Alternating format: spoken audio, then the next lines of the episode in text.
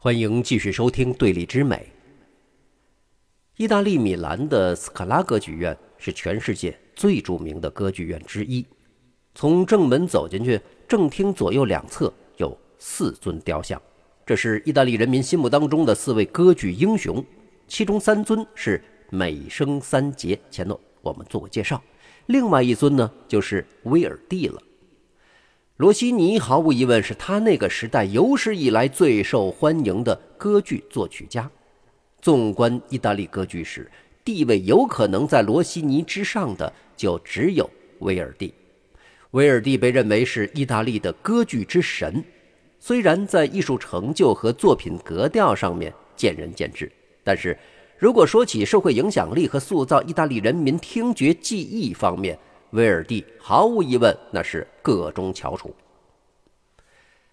威尔第的作品代表着戏剧歌剧的高峰，他和美声歌剧在唱法、审美倾向上略显对立。戏剧歌剧的故事情节、人物关系都变得更加复杂，美声歌剧的剧是为歌服务的。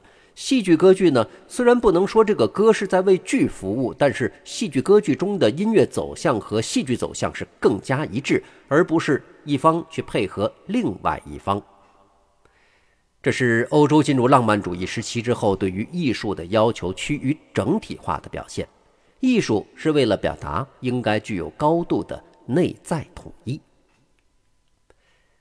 在美声歌剧当中。演员形象常常和剧情不符，经常啊能看到一个身材魁梧，甚至是五大三粗、虎背熊腰的女演员在演一位妙龄美女。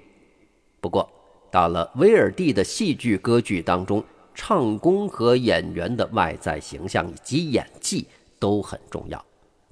比如，在威尔第的著名歌剧根据法国小说家小仲马。同名小说改编的《茶花女》当中，女主角维奥莱塔是上流社会的交际花。在剧目当中，维奥莱塔的演唱难度极高，而且有很多脍炙人口的唱段。同时，维奥莱塔是一位风姿绰约的女子，这要求呢，歌唱家演唱水平高超的同时，你这外形还得长得美艳。茶花女的剧情跌宕起伏，人物性格充满矛盾和冲突。要把维奥莱塔诠释好，不光靠歌唱技巧和外形得体，你的演技到位也十分重要。除了歌剧和戏剧统一外，在音乐特色上，戏剧歌剧在发音上讲究动态和顺态的大对比，比如从极弱到极强的突变。超高和低音域的切换使用等等，不再像美声歌剧那样对声音的位置有严格的要求。为了在总体上表现戏剧性，声音多变反倒是戏剧歌剧的追求。从乐剧的长度方面来看呢，威尔第的音乐并没有很多的长连音。相对于美声歌剧音乐线条的百转千回，它是更加简洁果断、朗朗上口，方便大众记忆和传唱。威尔第去世的时候，他得到了意大利国葬的待遇，这和他歌剧当中的精神内涵息息相关。那个时代的意大利正处于摆脱奥地利统治的革命浪潮当中。威尔第通过歌剧作品表达了对贵族阶级的批判和对底层人民生活疾苦的同情，塑造了意大利人民的共同听觉记忆。意大利是直到1861年才成为统一的意大利王国，威尔第则是坚定的国家统一支持者。统一战争打到哪儿，威尔第歌剧的主题就几乎写到哪儿。统一威尼斯时，威尔第一口气写下了三部歌剧，分别是。茶花女、弄臣和西蒙·布卡涅拉统一西西里的时候，基于十三世纪西西里人民反抗法国统治者的故事，威尔第又创作了《西西里晚岛》。人们以晚岛的钟声为号发动革命，因为题材敏感，为了防止当局干涉，于是呢就在各地以不同的名字上演，直到意大利全境统一，才重新以西西里晚岛冠名。威尔蒂把自己的创作和国家情感紧密地联系在一起，他的歌剧作品一针见血地指出了当时社会的阶级矛盾。作品的精神内涵和那个时候的社会思潮高度统一。威尔蒂的作品也许就是一针催化剂，加速了意大利的统一进程，他也成了意大利当之无愧的歌剧英雄。那么在这里呢，就让我们共同的聆听一段威尔第的著名歌剧《弄臣》当中的选段。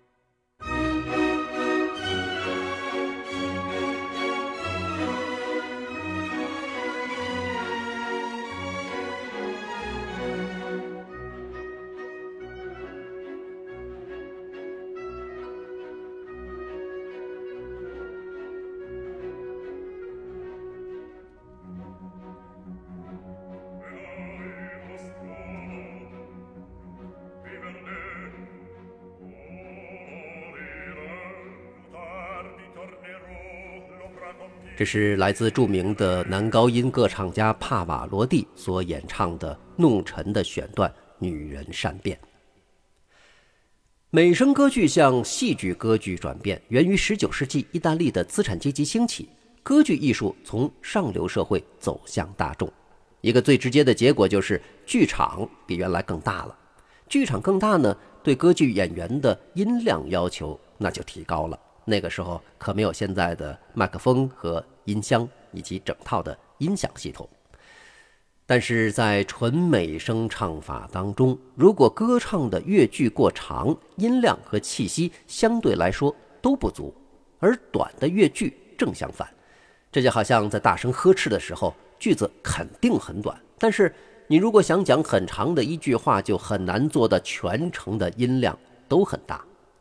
歌剧面向大众以后，剧情也需要变得更加多变有趣，需要更多故事上的创新，才能唤起公众更多的共鸣。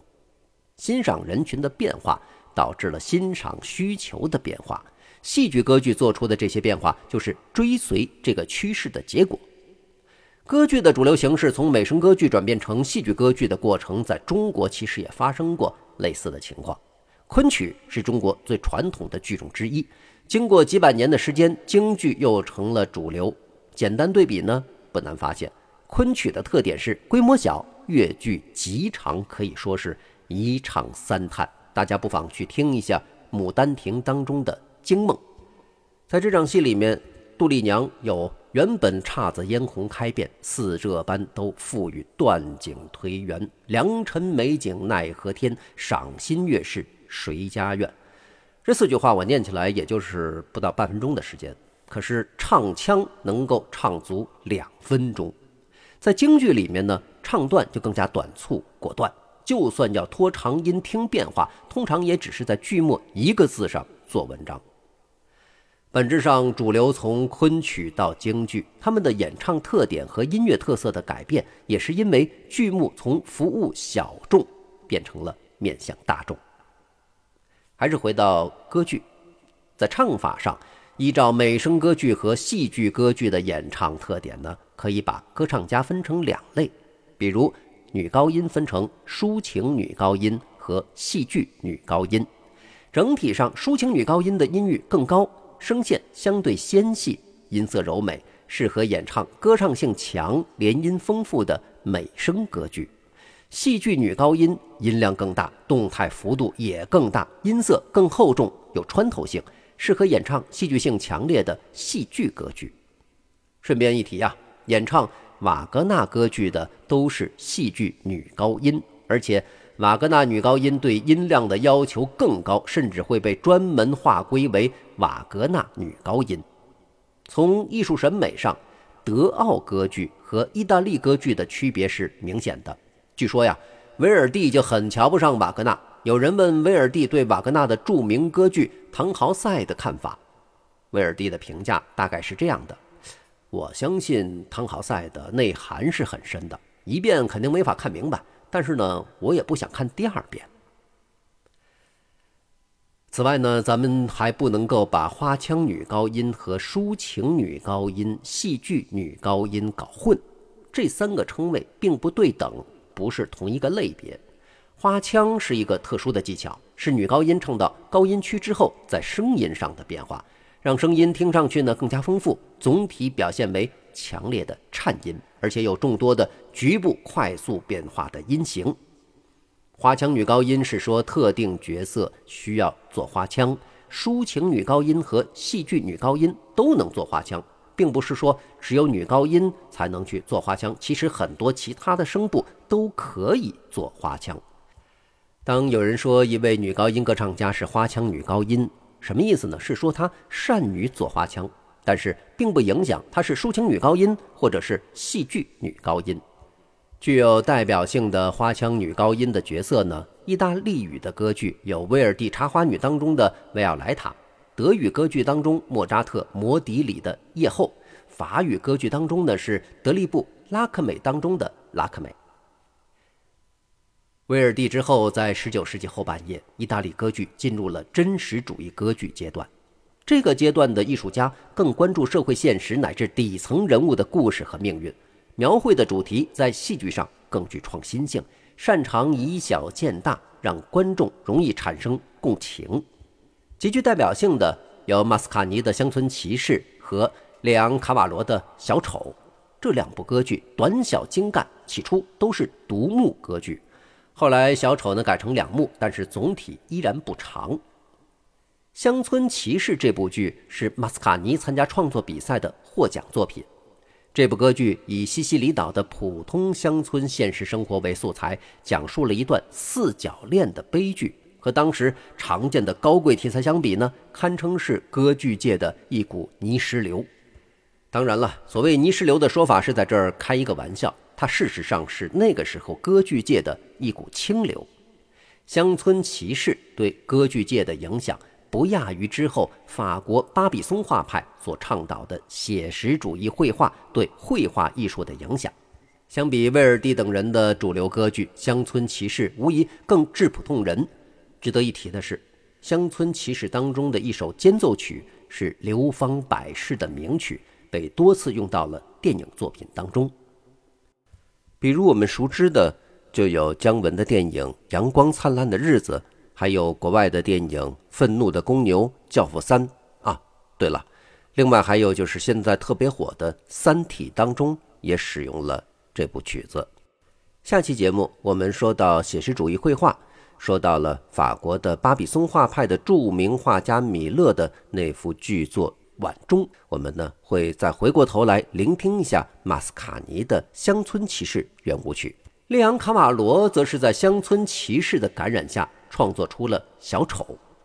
此后啊，这两部作品经常被一起提出，甚至经常被一起灌录在一张唱片当中。《小丑》这部歌剧根据真实谋杀案件改编，据说是列昂卡瓦罗从他当法官的父亲那儿听来的。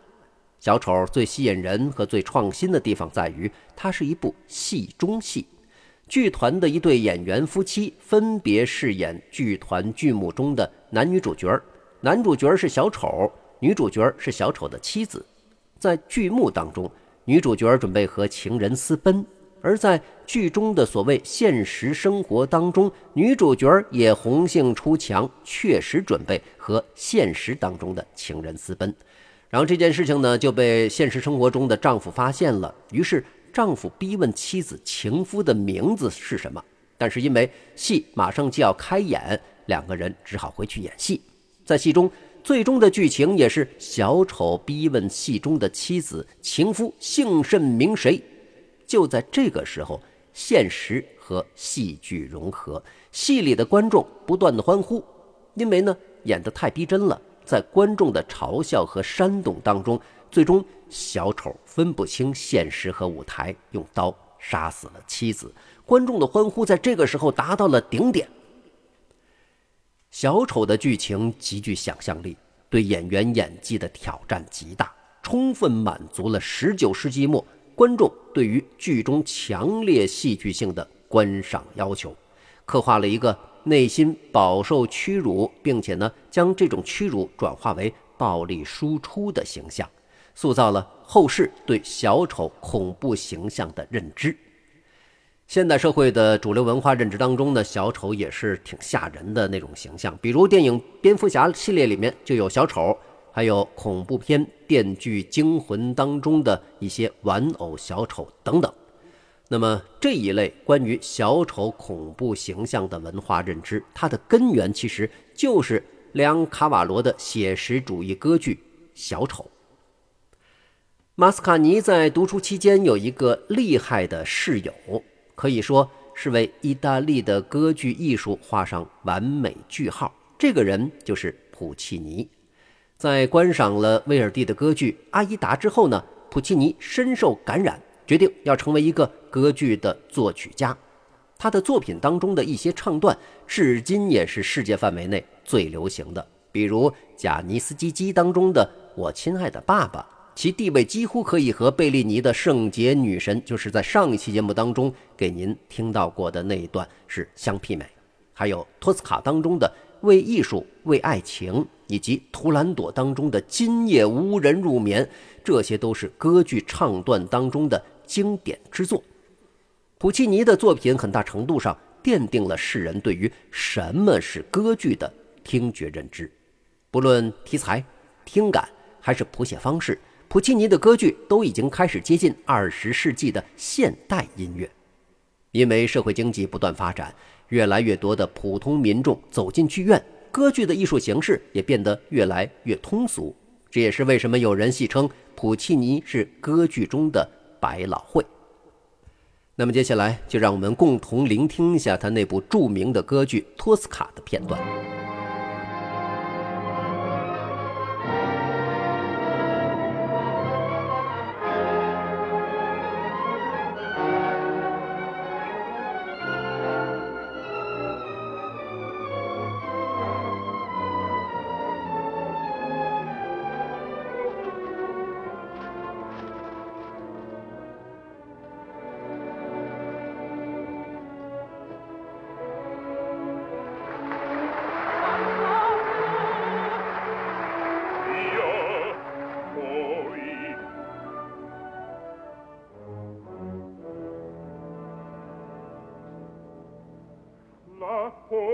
la mia cena.